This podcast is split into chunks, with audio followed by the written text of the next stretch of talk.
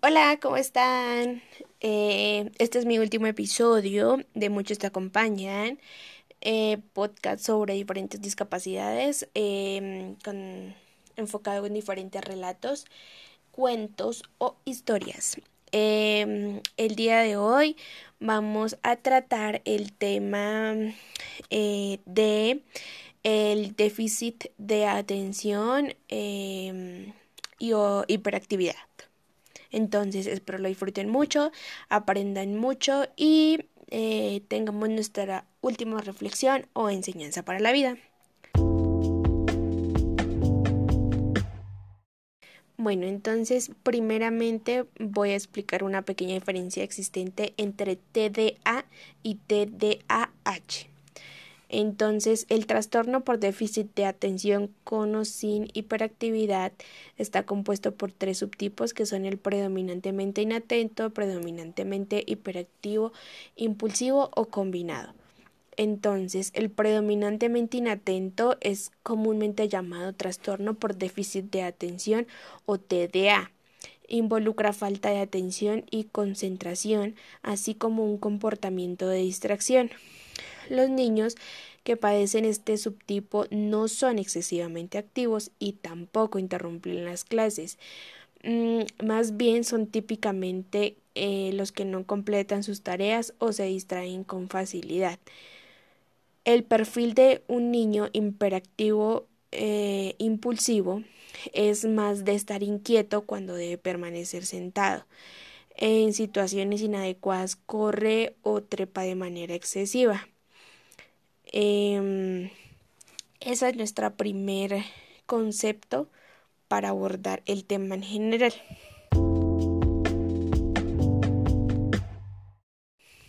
Eh, ok, entonces como nuestra descripción general sobre nuestro trastorno de déficit de atención e hiperactividad es una afección crónica que afecta a millones de niños y que a menudo puede continuar en la edad adulta. Esta incluye combinación de problemas persistentes como dificultades para mantener la atención, hiperactividad y comportamiento impulsivo. Niños con TDAH eh, pueden tener dificultades como bajo autoestima, eh, las relaciones problemáticas y bajo rendimiento escolar. Los síntomas pueden a veces disminuir con la edad, sin embargo algunas personas nunca superan por completo sus síntomas, pero pueden aprender estrategias para tener éxito. Em, aunque un tratamiento no cura el, este déficit, puede ayudar mucho con los síntomas. Entonces, algunos de los síntomas es como falta de atención predominante, conducta imperativa, impulsiva predominante, o el combinado de todas, falta de atención, hiperactividad, impulsibilidad y demás. Entonces, la mayoría de niños no presentan atención o son imperactivos o impulsivos en un momento eh, u otro. Esto es típico que los niños en edad preescolar tengan periodos de atención cortos y no pueden seguir con una actividad por mucho tiempo. E incluso en personas mayores o adolescentes el periodo de atención a menudo depende del nivel del interés. Entonces lo mismo ocurre con la hiperactividad. Los niños pequeños son naturalmente activos y están llenos de mucha energía o después de haber agotado a sus padres. Entonces algunos niños tienen naturalmente un nivel de actividad más alto que otros. Mm, nunca debemos decir que un niño tiene este déficit, déficit solo porque es diferente a sus amigos o a sus hermanos.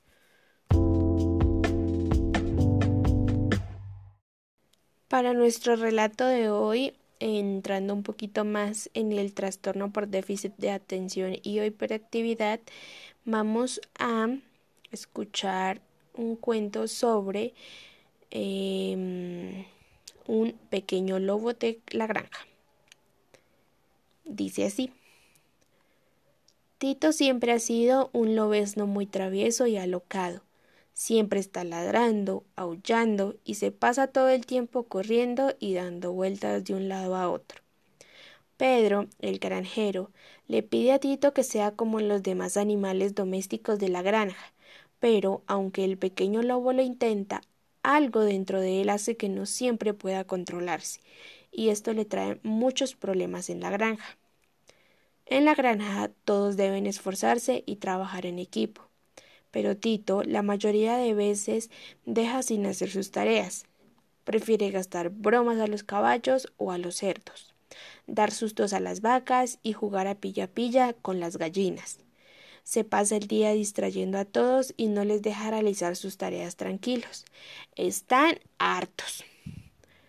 La granja anda revolucionada con Tito y el granjero está un poco enfadado.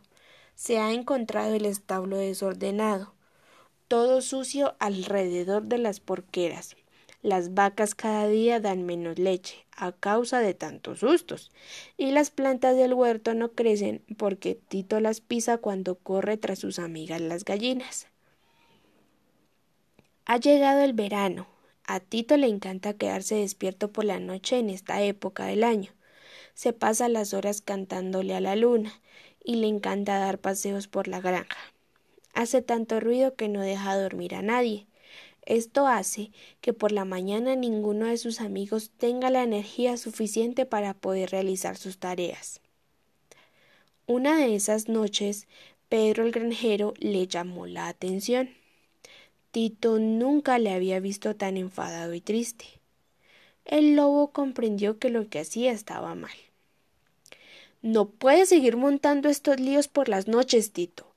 Por el bien de la granja, todos tenemos que descansar por la noche y así poder realizar bien nuestras tareas durante el día, dijo el granjero. Después el granjero le dio un consejo a Tito para que aprendiera a controlarse y saber cuáles eran los momentos adecuados para hacer bromas, cantar y jugar con sus amigos. Tito antes de actuar, debes escuchar y pensar. Además, el granjero le ha propuesto al lobesno una tarea que le gusta mucho más. Ahora Tito es el encargado de vigilar la granja y ayudar a otros animales para que puedan realizar sus tareas mejor. En verano puede vigilar también por la noche, pero con una condición. Solo podrá cantar si ve que pasa algo raro. Tito está dispuesto a esforzarse cada día hasta que aprenda a hacer bien todo lo que le ha mandado el granjero.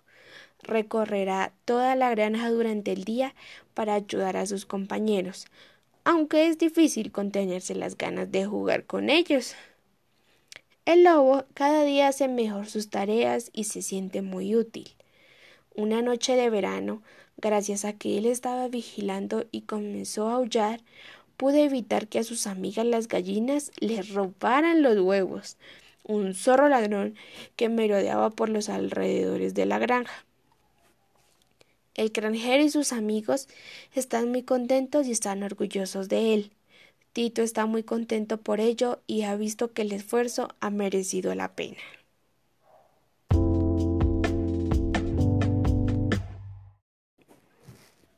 Por último, como conclusión general, em, podemos comenzar diciendo que el TDAH existe.